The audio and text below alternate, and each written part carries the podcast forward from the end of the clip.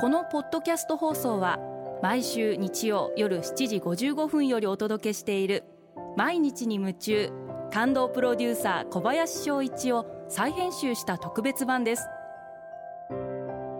放送で収まりきらなかったアルビオン社長小林翔一さんが大切にしている感動のポイントをどうぞお楽しみください。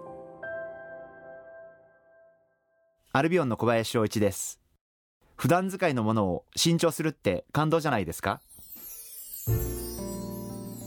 えー、最近、えー、仕事用のカバンを、えー、新しく買い替えました。すごく思うことがあって片側でスタイリッシュであることにすごく憧れがあってでもカバンに求める機能があってたくさん物が入る入れやすい出しやすい探しやすいそういう片側では機能を求める自分があって私が思うのはこの2つがとても反比例しちゃうことがあるんだなということをすごく最近実感しています。今までのバッグっていうのが、えー、ちょっと大きめで幅が広くて何でも入って探しやすくってすごく重くてっ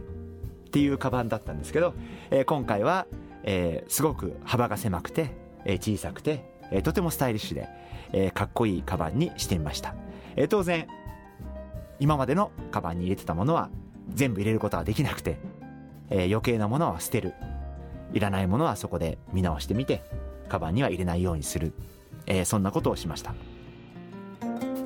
あの私も弦は担ぐんで何か縁起のいいものは入れておくようにしたいなというふうに思っていて、えー、ある日タクシーに乗っていたら、えー、タクシーの運転手さんに四つ葉のクローバーをパウチしたものをいただいたことがあって